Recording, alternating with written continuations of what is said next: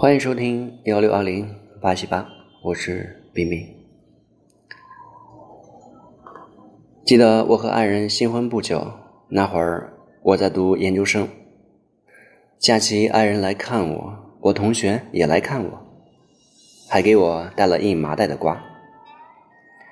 家里来了客人，我爱人一般是到另外一个房间去，很少与人说话。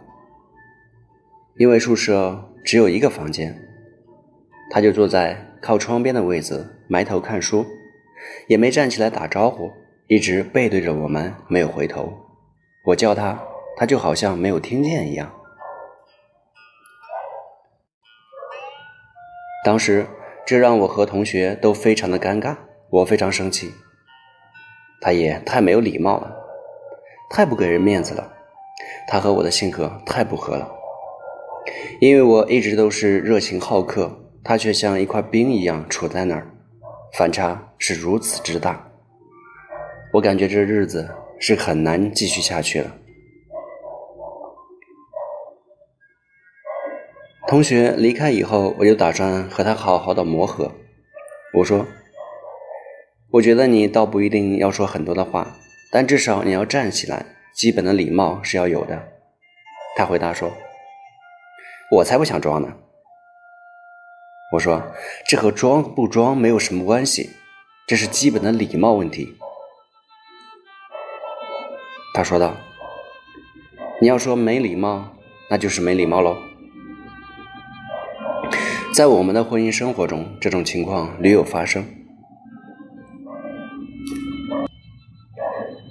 我爱人有许多很好的品质和习惯，但也有直到今天。我都不能完全接受的地方，这就是生活。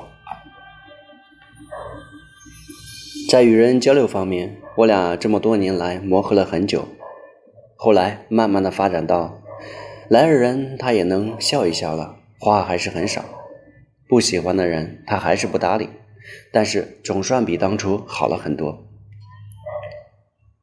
他后来告诉我，他内心其实不希望我俩在一起的时候。有别人来打扰，因为我们本来在一起的时间也不多，但我的朋友特别的多，一波接着一波的来，他觉得是特别的浪费时间。他说：“我这么冷淡，还来那么多人，我要是热情一点那还了得？还有，你也需要休息。我是该高兴呢，还是继续生气呢？”这个算不算性格不合呢？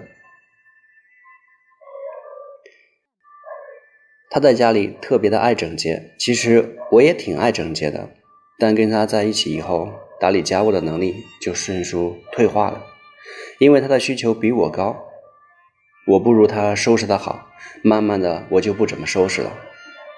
他一出差回来，就觉得家里特别的乱，他就非常生气。平时也会因为我东西乱放而不高兴。后来我就想了一个办法，告诉他：“你对这方面的敏感度非常的高，而我相对来说就差远了，所以你肯定是第一个看到家里脏乱差的那个人。所以我建议以后你回来看到家里乱，就别把时间和精力用在和我吵架上了。”赶快收拾好就行了。收拾好以后，咱俩都开心，都高兴。他说：“你这样很不讲理哦。”我说：“那你想想，还有没有别的方法？你知道，我也许在很多地方比你的敏感度高，比如我对人的敏感度就比你高。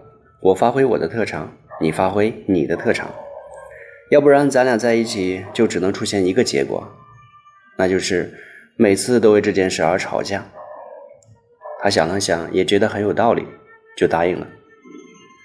开始的时候，他进家门还是皱眉头，我就赶紧提醒他说：“咱俩有约在先哦。”他就开始收拾了。现在我们基本不为这件事吵架了，所以性格不合的问题就这样解决了。性格不合的核心是我们之间的关系太近。大家离得远的时候都比较容易和谐。我们跟陌生人很少产生纠纷，一般都是和亲近的人发生摩擦和冲突。为什么呢？因为离得近，我们内在的行为和习惯、思维模式就会很快的凸显出来。